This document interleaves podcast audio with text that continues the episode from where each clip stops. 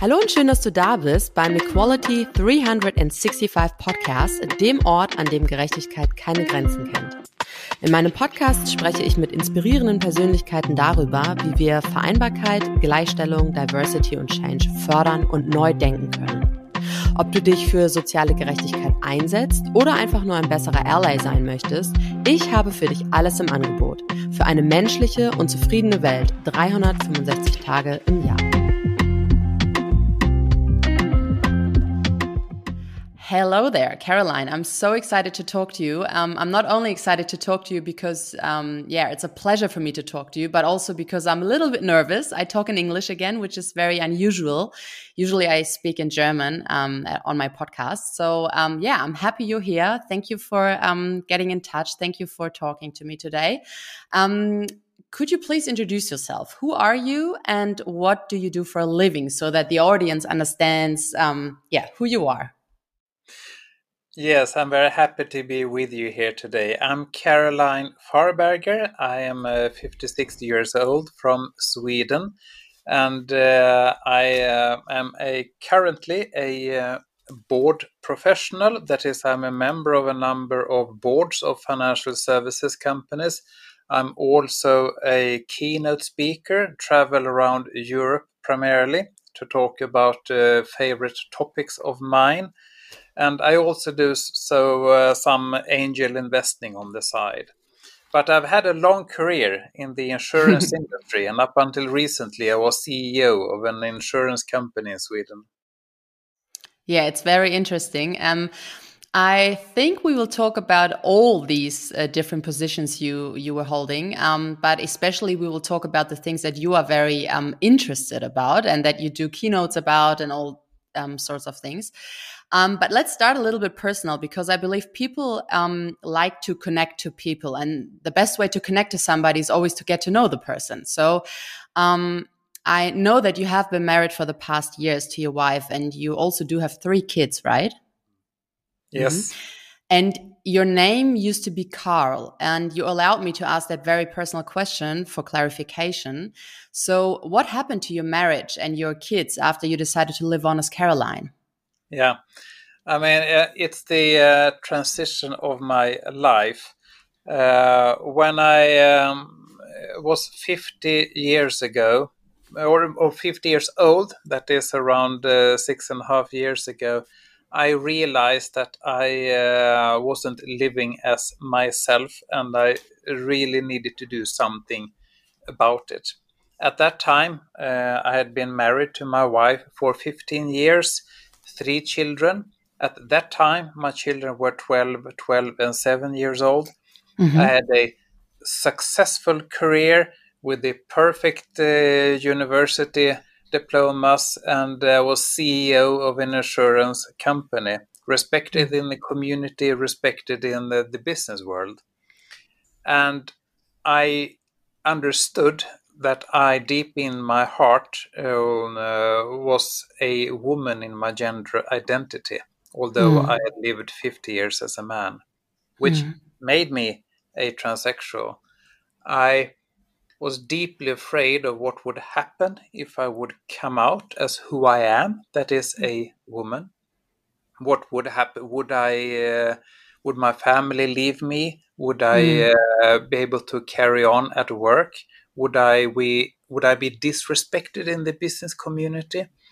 I was deeply scared, but at the same time, I decided that I have only one chance in life to live as who I am. So I decided to go through a gender transition mm. and uh, started live as Caroline five and a half years ago.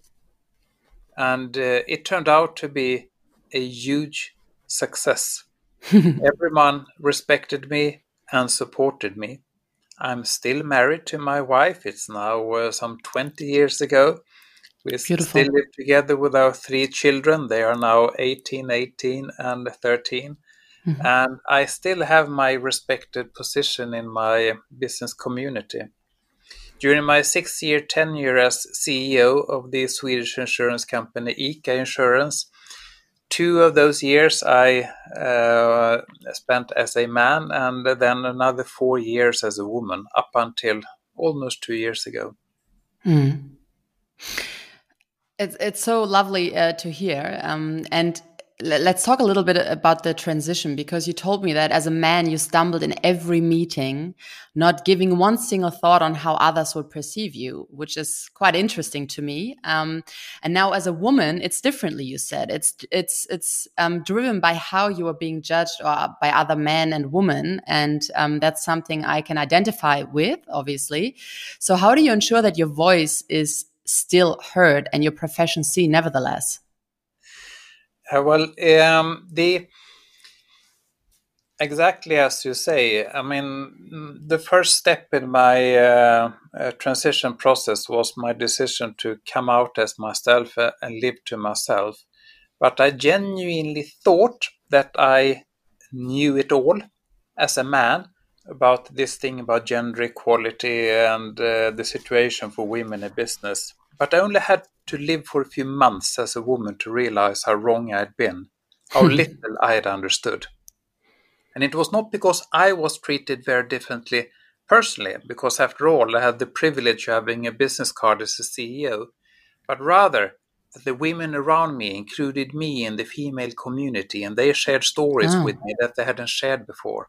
Mm. Like how difficult the jargon could be, the jokes that were laughed at that were in fact not at all that funny, how difficult it would be to be heard in meetings, how difficult it could be to influence decisions that seemingly already had been made by men before the meeting, how difficult it could make a career, and even trustworthy examples of sexual harassment committed yeah. by men close to me that went unreported due to lack of faith in the system. And I, and I asked these women, why didn't you tell me all of these stories beforehand? We had so yeah. many one on one meetings.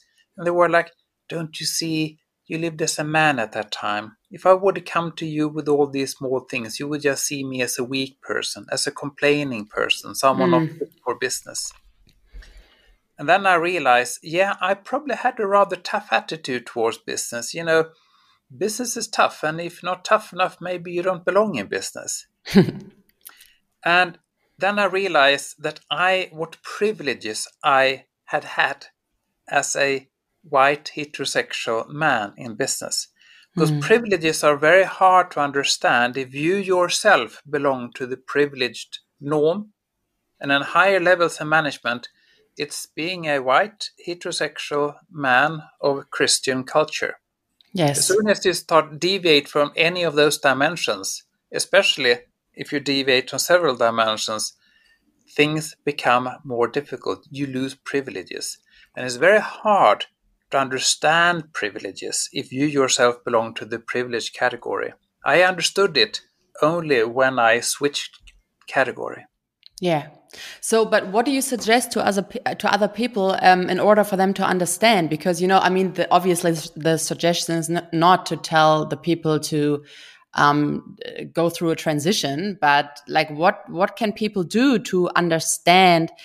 Um, and how to build a working environment that women, for example, or marginalized groups like to open up to their leaders and tell them, trust them, and tell them the issues they have. Yeah. I mean, the, the messages are slightly different. Uh, for example, when I hold keynote speeches across Europe, if I talk to the men or if I talk to the women, mm. if I talk to the men, it's uh, much about be aware of the privileges you have. Be including. Slow down. Understand that other people around you might not have as easy as you to get things your way. Um, and and you should not primarily do it from a moral imperative, although you could argue that, but actually you should do it because it benefits the business. Yeah. Because if That's I, right. because if you, generally speaking, talking to women and talking to men is slightly different. You can talk to women about these topics and from a slightly idealistic perspective, and the many women will be engaged just because the idea resonates with them. Mm-hmm. If you want to truly convince men, you cannot use the idea or the moral imperative and, and hope for huge success. You need to talk to the men's egos. Mm. Mm. Uh, and you and the way to do that is to say that Mr. Manager, you can personally become a much better leader Yeah. if you understand and can handle this diversity and inclusion thing. If Yeah. you learn how to become an inclusive leader, learn how to interact with people not uh, from your own inner circle, and learn to include other people's opinions in your discussions and decisions, you'll make better decisions that will benefit the business. The business will prosper, and you personally will become more successful. Yeah, sure. Uh, talking to women is slightly different. I I talk to women to give very specific examples of these norms because my my biggest privilege I've had as a man is that I didn't need to adapt. I could simply be myself every day. For example, my morning routine I could do almost half asleep. I mean, sometimes I've shaved, sometimes I didn't. I put, could have the same suit and uh, and same color shirt uh, five days in a row. Nobody cared. I didn't mind my manners. I didn't mind my my emotions. I could be angry or happy or whatever. I could simply be myself. Mm. Living as a woman on higher levels in business, I realized that I I need to put in a great deal of effort into how I present myself. Yeah. We're talking makeup, we're talking clothing. Yeah. And it's not primarily driven by my vanity, but it's driven by an understanding that I'm being judged by Yeah. others, both by men and women. And if I don't pass a certain bar, I would have difficulties coming across as a professional person because I would be judged based on my appearance. Mm. Then, if we talk emotions, I need to walk a fine balance of not being overly emotional, because that uh, because the the norm for women doesn't allow as uh, as um, a- as a wide breadth of uh, emotional expressions. Yeah. Yeah. Too so- bad. yeah, uh, which means that many women feel that they need to walk in much narrower corridors of acceptable looks and behaviors. And year after year, especially those women who aspire for high positions, either consciously or unconscious, or either consciously or unconsciously, put restrictions on themselves, and in certain ways, maybe receive helpful advice, basically learn how to behave like men. And Mm. in that sense become less and less authentic Yeah.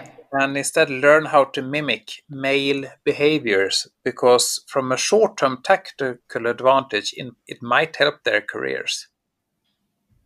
Problem is if that goes on for too long they will lose sort of connection with their inner selves.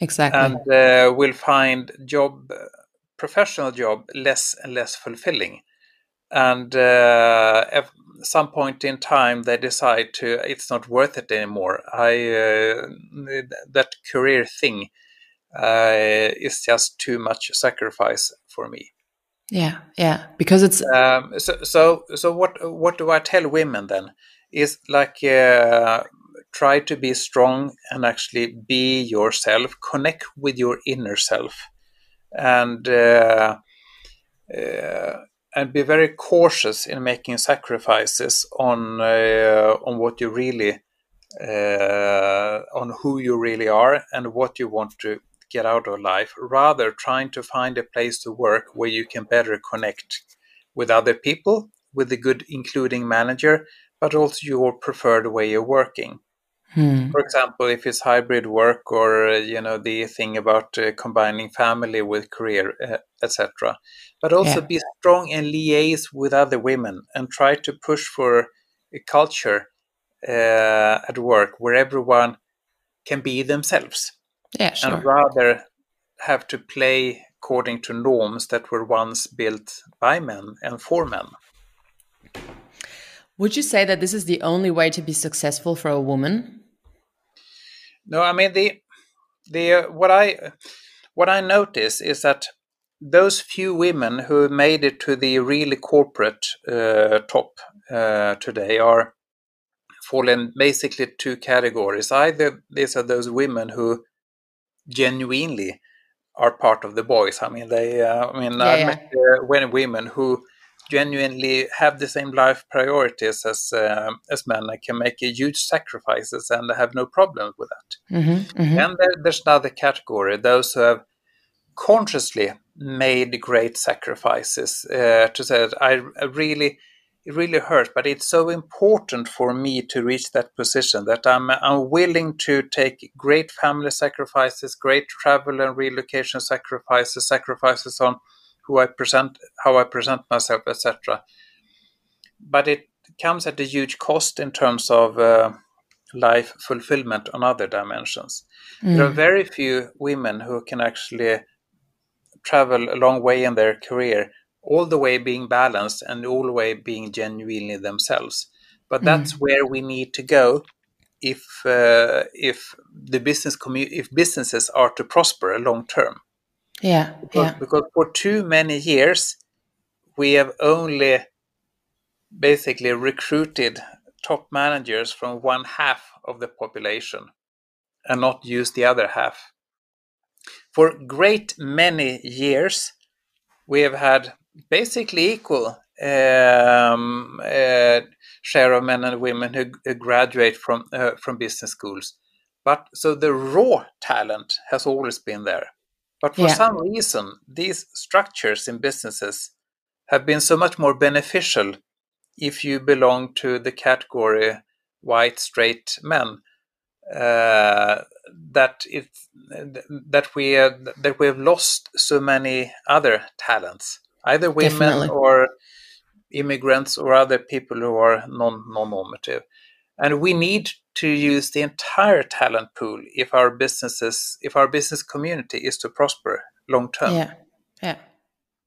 And I find that that you know you just use the word non-normative. I find that word so weird because I mean, what's normal? You know what I mean? Like who decides what's normal and what's not normal? And and why do we judge people up on that like it's so weird to me how we do that um, and besides that i find it very interesting because you just mentioned these um, very few women that are really up high in the ranks and and have really um, responsible um, positions. Now so obviously to foster a more inclusive working environment we are supposed to support these women being authentic being themselves, um, not trying to be like this boyish maybe, or like trying to have an attitude that usually guys have. Um, but at the same time, I assume there is a lot of women too, or women who um, actually are authentic by being quite boyish, um, not wanting to have a family, maybe, um, like to travel a lot, and so on and so on and so on. Um, so, how do we manage this balance in between really allowing everyone to be authentic, but at the same time fostering a more inclusive working environment by so much more women who are just women as they are um, and still can take the full deal on working with the guys no matter what? Yeah. The, if I reflect back on my six years as a CEO of an insurance company. During my first two years when I uh, lived as a man, I um, recall I had that old attitude of uh, like, yeah, I mean, this is business. Business is hardcore. Either you're fit for business or you are not. Uh, basically, my way or the highway. and if, if someone, whatever gender, did it feel comfortable, then uh, well, then maybe they don't belong here. Maybe business is not for them. Mm. When I started to process my insights and learning after my uh, transition, I realized that my previous uh, management style had been uh, quite excluding. Uh, in the sense that I wasn't particularly interested in people who had different needs or desires from a uh, work culture point of view. But then I realized that those were people who were competent and uh, who would be able to contribute to the business so much more if they were better included. Mm. So, and how do you include people? Well, uh, I educate myself in inclusive leadership, and it all boils down to one simple thing: is to genuinely be interested in what each and every individually in in your team needs to perform at the top. It could be structural things, for example, hybrid work uh, or flexible working hours, or it could be like uh, meeting culture aspects that uh, that uh, in my previous meeting culture, I mean, either you were like an aggressive shark and uh, raised and uh, shouted out your opinion, or you weren't heard. But some some people aren't comfortable with that. But I, what I was, I was genuinely interested in seeing what everyone could contribute with and how I, as a manager, could create a culture where mm. everyone could be themselves and yeah. really contribute with their competences. Yeah. And it meant, for example, that uh, I needed to t- change the meeting culture. Uh, for example, in my previous uh, years, I uh, when we were to make a big uh, big decision, I uh, I usually started the meeting myself and laying out the topic to be discussed, and then my preferred way of solving it.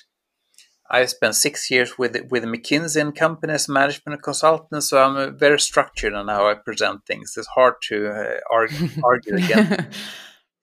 and then when I made my presentation, I allowed my my CFO to talk, a man, and mm-hmm. of course he and I had had a pre-meeting so that we, heaven forbid, would not contradict one another in the meeting mm-hmm. but rather he lay out the same thing using his uh, charts and numbers and graphs.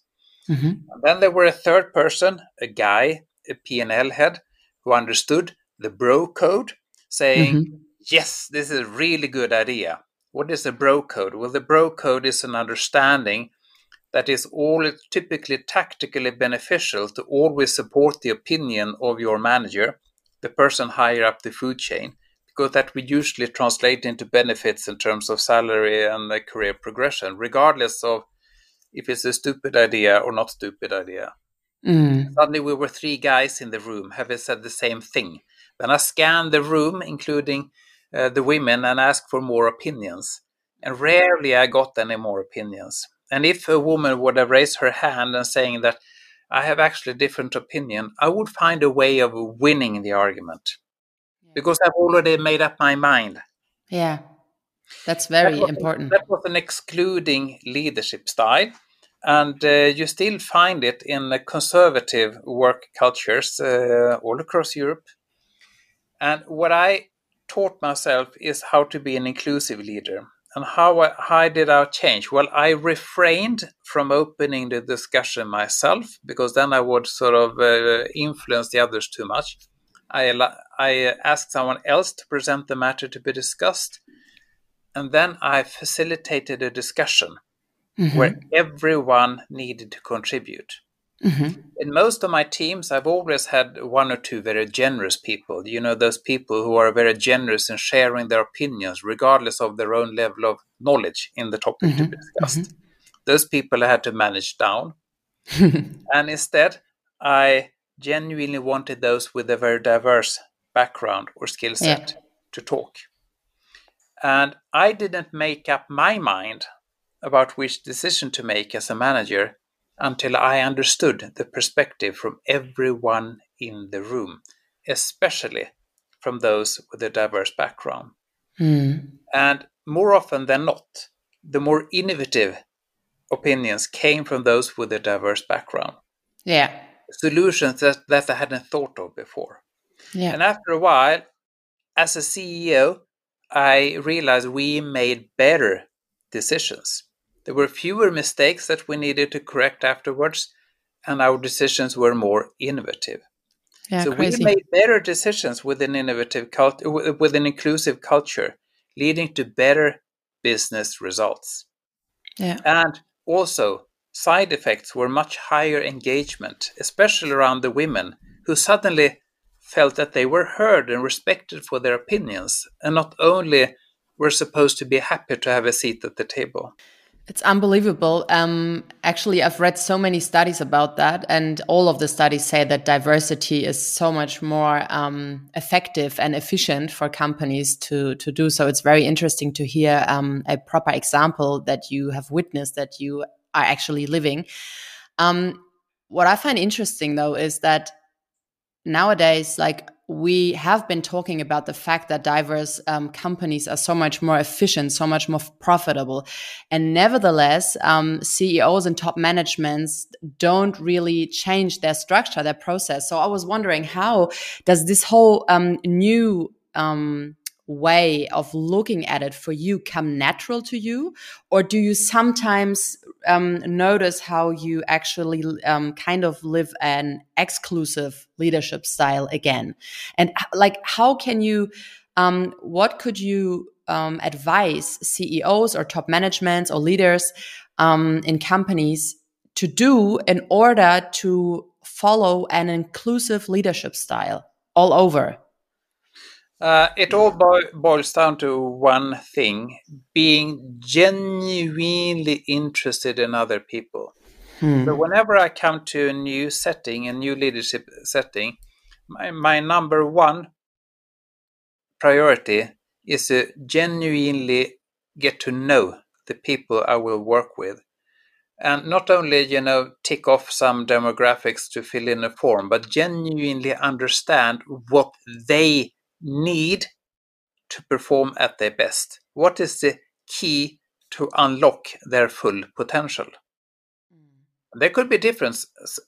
Someone says that I uh, absolutely need hybrid work. If if I only have some flexibility on my working hours, I promise to to, to be very engaged. Or I I really need some more time to, if, if, we are to discuss something at the meeting, I need at least two or three days uh, in advance the meeting materials because I need more time to process things. Uh, uh, I cannot just react to something in a meeting.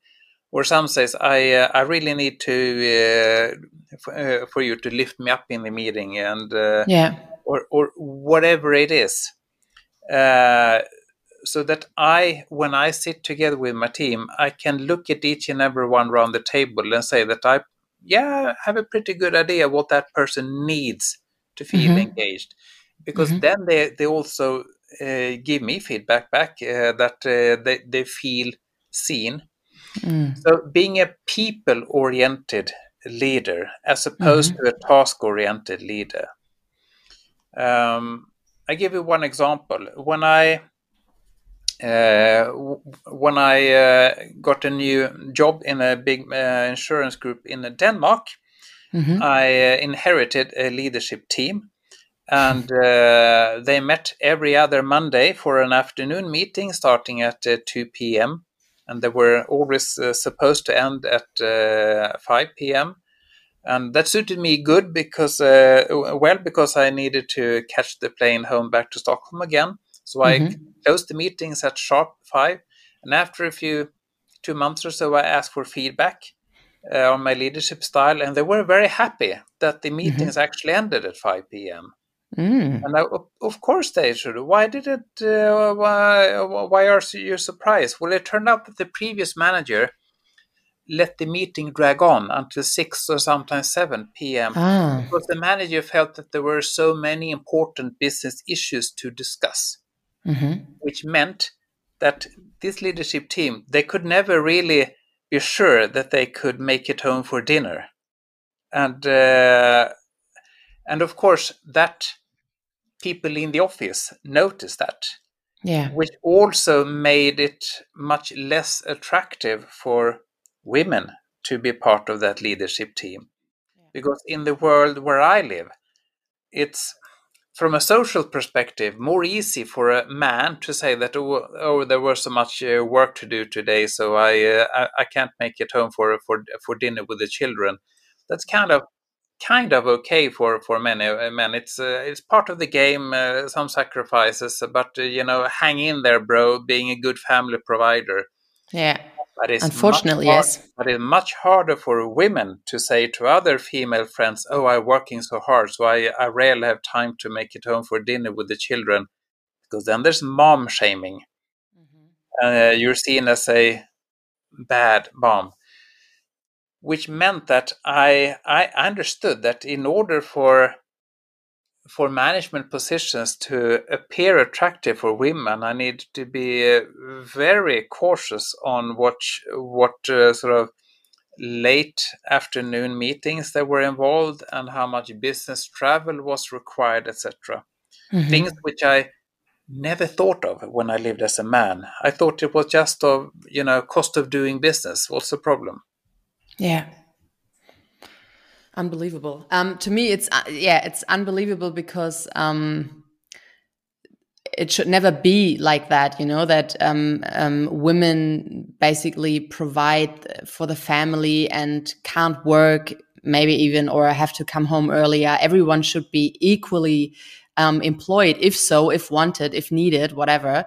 Um, and it's interesting how we have managed to um, structure our societies around uh, those stereotypes and still believe those stereotypes are um, on hand, you know, which is, yeah, on, on the other hand, it's, um, luckily changing. So that's why we're talking, and that's very interesting. But living authentically seems like a core principle you emphasize. And um, so, how do you actually strike a balance between being true to yourself and meeting the expectations or norms that may exist in professional spheres? Because that's kind of what we talked about just right now. And um, I find that very interesting.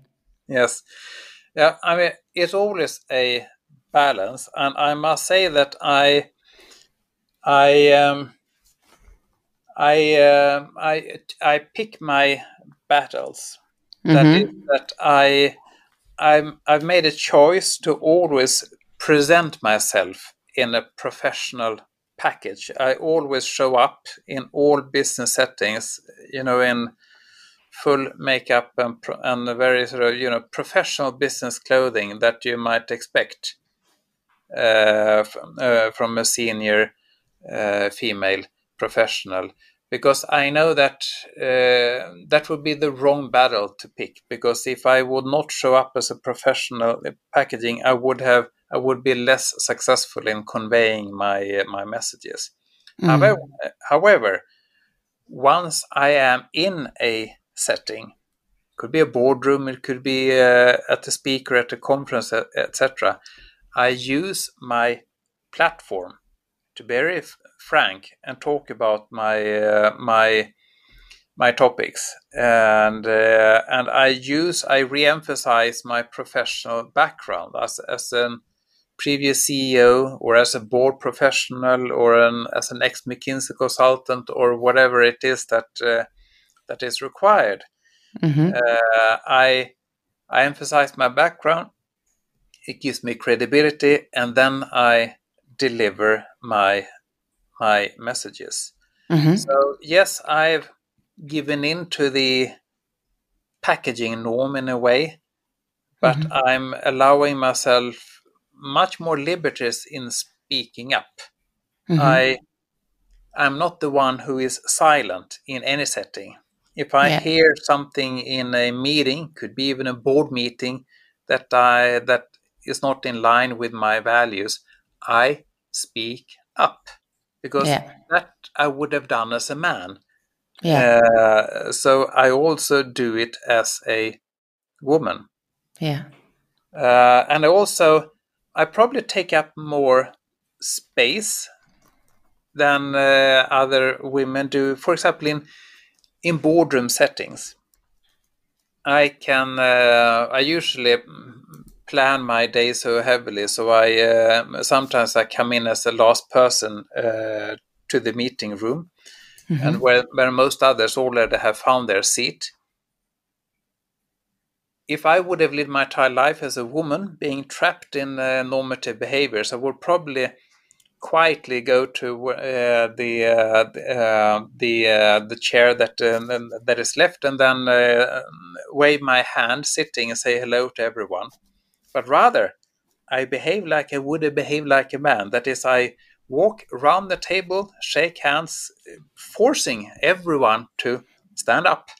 Mm-hmm. Uh, to, that is to sort of take place, and then preferably if I have uh, if there's another chair next to mine available, I will use that chair, not put my handbag, you know, under the table where it doesn't interfere with anyone else, but rather use the chair next to me and include that chair in my territory.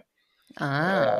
Uh, because that's as a man. I could I could take off my coat and hang it on the chair next to me because then I would command the territory of two chairs in the room, which, which would give me a mentally bigger power base. Yeah. I use the same trick as a woman also because then it's sort of whenever I speak, I I, uh, I do that from a slightly bigger territory. That's very interesting. And I I'm not as behaved as many other women. You know that uh, you should raise your hand and uh, ask for the chairperson to give you the word if uh, I can start speaking as soon as uh, uh, some other person um, uh, has a gap in his or her, her speech. Basically, I take up as much space uh, as I did beforehand as an assertive man. Yeah, yeah. So, and what can like individuals now disregarding the gender um, do in order to um, challenge societal expectations and redefine those norms? You know, like to create a more inclusive and accepting environment. Like, what can everybody do to change what we usually think in terms of unconscious biases and so forth? Again, uh, slightly different if you belong to the norm, that is the majority, mm-hmm. or if you don't belong to the norm majority. Uh, mm-hmm. So if you belong to the norm, for example, a white straight man, I mean, understand that it's in your personal interest to mm-hmm. don't be so preoccupied of yourself and, you, and the brilliance of your own thinking, but actually listen to others and include others in your thinking because then you will be making better decisions. Mm-hmm. It's in your benefit. If you do not belong to the norm, for example, if you're a woman on higher levels in business, be strong and uh, remember that you have unique competences simply by not belonging to the same category as, as most others and be assertive and uh, contribute with those things. I mean, if you don't agree with, uh, with what is being discussed, raise your hand and, and say why you not agree. Because you have a seat, if you have a seat at the table, use that seat.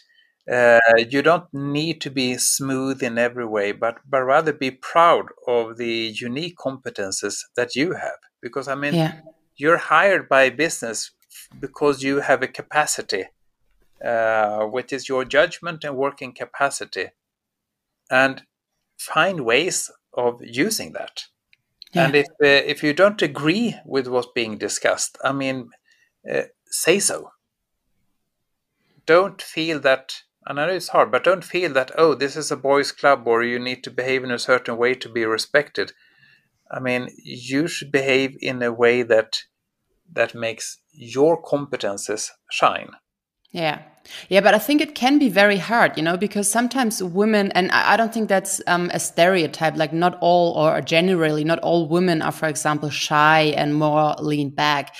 Um, but there are women that are shy, for example, that are more introvert, that don't like to speak up, for example. And in an environment, in a business environment that you basically just um, open up, you know, where men um, like to be a little bit more bossy, a little bit more um, direct, um, extrovert, straightforward.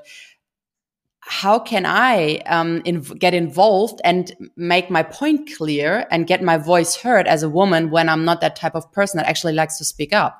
Yeah, there are two ways of doing this. One is uh, uh, either you you you have a discussion with your manager, and uh, and because many managers might be unaware of the meeting culture like I was. I wasn't aware how dominating I was or how much I favored people like me. Mm. And to have a discussion with your manager to say that uh, uh, that my competences would be better used for the company if you invited me to speak. It's difficult for me to to uh, make my point heard when there are so many other assertive people in the room and if that's not enough, then you need to build an alliance with someone else in the team. Uh, for example, if you're two women in the team, build an alliance between well, uh, one another. So you can sort of in in the discussion exchange looks or give give you other sign to say that uh, so that your colleague can say, "Oh, I actually believe that uh, Sabina has has a really interesting point um, here. Why don't we her? Why don't we hear what what she has to say?" Mm-hmm. And if someone, if a woman is being mansplained, that is uh, basically not being heard, then work in alliances and lift up, if lift up one another others. So it's very hard to do it completely alone. It can be very uh, demoralizing build an alliance either with your manager if that doesn't work with someone else in the team maybe someone from your own category like a woman Mm-hmm, mm-hmm. Very, um, very good, good point actually. Um, so we kind of need a what you called it a bro code earlier. So we need a sister, a sister code too, right? Absolute, absolutely. And the problem is that um, my experience from upbringing is that men are generally more taught on how to uh, work together in gangs or clubs to achieve mm. higher goals. Many women mm. are brought up slightly more indivi- uh, slightly more indivis- uh, individualistic at, uh, yeah. attitude, and you you need to see the benefits of supporting one another. It doesn't mean that you yourself will will lose, but mm-hmm. actually you can both benefits of supporting one another yeah uh, you mentioned earlier the uh, G7 Gender Equality Advisory Council. I think you've been um, part of that board for Germany and Japan. Yes. And you have a role in advising on global gender equality issues, right? Mm. Yes, that is correct. So, so how can we encourage diverse perspectives and experience to be actively considered in decision-making processes um, on broader international scale? Like, um, I mean, we kind of talked about it already, but still, like, also maybe considering working um, cross global if that makes sense you know? Like if you if you for example you're you are in sweden and you work with people in japan there's also culture differences and stuff. So like what do we actually do? What is your advice on that? Absolutely. And uh, as I said, for, for two years in a row, I've been part of the G7 Gender Equality uh, Council, where advisory council, where we give the G7 leaders advice on gender equality, and across many aspects. I mean, take a small thing as peace. Uh, I mean, most, if not all, wars have been initiated by men uh, so simply by having more women on uh, in political leadership positions would likely uh, result in a more peaceful world. And uh, and the and it, but if we move to the business world, uh, we've come relatively far in in several countries, but in many countries we have we have not yet made uh, big progress in, uh, in, in the female uh, workforce. We see across the world that the female entrepreneurship can be quite high. For example, in big countries like like India, the most populous, you have a very high rate of female entrepreneurship, but it's typically only to provide for the family or or uh, or, or to or to a few families. And uh, the same thing as Africa. The thing is that as soon as you talk big big global companies, uh, it start tilts towards uh, male dominated uh, cultures, and it's a huge opportunity loss because there is raw talent out there, and capital does not flow at all uh, to to female entrepreneurs uh, compared to male entrepreneurs. And uh, I myself worked in venture capital also, and Across the Western world, only about 2% of the venture capital goes to female founders, which is likely because of a likability bias that those people sitting with the money like to invest in people who look like, like themselves, people like who can identify themselves. Yeah. Uh, which again is an opportunity loss. There are female entrepreneurs who simply don't get the funding they would need. Uh, so we as a society is quite clear we would be more prosperous with a more balanced con- uh, distribution of investment capital and ultimately also political power. Mm. Uh, and this, and it doesn't mean that someone needs to lose, for example, the men, but rather we can together be more successful. Yeah. Uh, I mean, this can be big words, and uh, we're talking about uh, things on a uh, multinational level, but it's a lot of substance uh, behind it. Yeah. We, as a world and business world, can be more prosperous and successful with including everyone. So it's Yeah. not like a inclusion is not a fluffy HR thing or another fluffy sustainability initiative. It's actually a hardcore business initiative that can Yeah. help increase the competitive power of our businesses. Yeah. Well, yeah, definitely. And yet again, it's not um, done properly. And yet again, um, there's a lot of greenwashing and pinkwashing and diversity washing and you name it. But, um, and that's why I'm asking now um, one of the last questions. We are actually almost at the end, but I'm going to ask one more question. Um, so, how do you see the change coming? Do you see the change coming um, towards more inclusive working environment, more diverse um, teams? Um, more success for companies and also new leadership, inclusive leadership. We're slowly getting there, but it's uh, an awfully slow pace.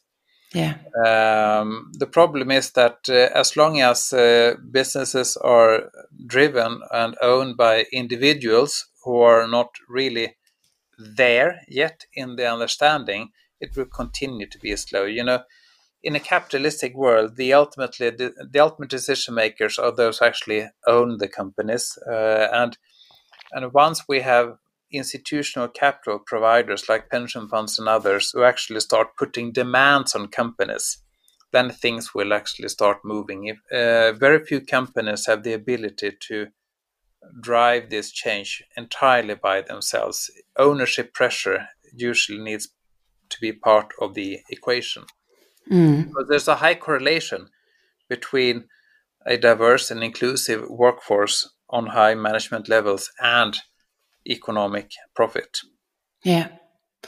So you just you just mentioned the capitalistic world. Um, I'm wondering what is the best case world um, that would foster an inclusive and equal and uh, and um, yeah and and chances of opportunity for everyone. Oh, uh, I mean, without going into philosophy or politics, I mean, I mean, I mean, the we live in the Western Hemisphere in a capitalistic world. It means that uh, that uh, money is a central part and economic profit is a central part of uh, what we do. The problem is that if we start out with historically only one gender managing the money, uh, it is a very slow, slow-moving process to truly understand that we can, Mhm. we can, as a society and businesses, be even better off if we include everyone. Mhm. Uh, but it's the fear of losing out, or uh, fear of change, or what would be different that is hindering us. Mhm. But we can come out as an even more successful uh, society, even in even in a capitalistic sense, if we can manage to include all people in uh, in the workforce, even on higher management levels, uh, women, immigrants, other who are not normative on these levels. Mhm. Mhm. So I mean, it ultimately, it's it's it's pure business after all. Yeah. Yeah. Um, what's what's the hardest part of being who you are, Caroline? Uh, it's not being tempted by making short-term tactical moves, but rather do the right thing. Um, because it's very easy to, um, I mean, for example, in we live in our um, uh, we live in countries where we where you should be very particular with how you uh, sort your garbage, for example, even if no one else is looking. It's very mm-hmm. easy to be tempted and, uh, uh, and not do it because it's a convenient way. But Yeah. actually, take the extra effort and do it in the right way because you understand that ultimately it will benefit society. But actually, be a very principles oriented person to actually remind yourself what is the right way to do in this occasion as opposed to the easy way. So, uh, I mean, two weeks ago, I uh, bumped into another car at the parking lot late at night, and uh, no one else saw it. Mm. Should I just drive away, or should I actually write a note and put it under the windscreen wiper of the other car? Of yeah. course, I wrote a note because that is the right thing to do. Not yeah. the not not the easy thing to do, but the right thing to do, and be a very principles oriented person. To always think and listen to your conscience. What is the right thing to do? Yeah. I like your angle on that. Thank you very much. Um, so here's one last question from my last um, last guest, and she asked you, "What advice would you give to your younger self?" Be proud of who you are. You were born a unique individual, and you don't need to fulfill norms prescribed by others to be successful or happy, but be proud of the uniquenesses you have, those things that are that are unique to you and differs you from others. Mm-hmm. Mm-hmm. And can you please ask my next guest a question as well? Any?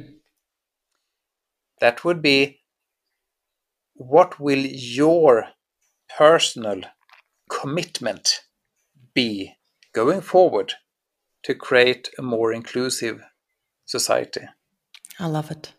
Thank you so much, Caroline. Um, I can only repeat myself. It was a pleasure to talk to you, and undoubtedly, this will spark a meaningful dialogue that has the power to resonate deeply with our listeners, fostering understanding, empathy, and a collective call for positive change. So, thank you very much for this um, conversation today and um, being part of this movement. I really appreciate that. My pleasure. Das war schon wieder für heute. Wenn dir diese Episode gefallen hat, dann abonniere meinen Podcast und unterlasse mir gerne eine Bewertung. Bis zum nächsten Mal. Merci und bye bye.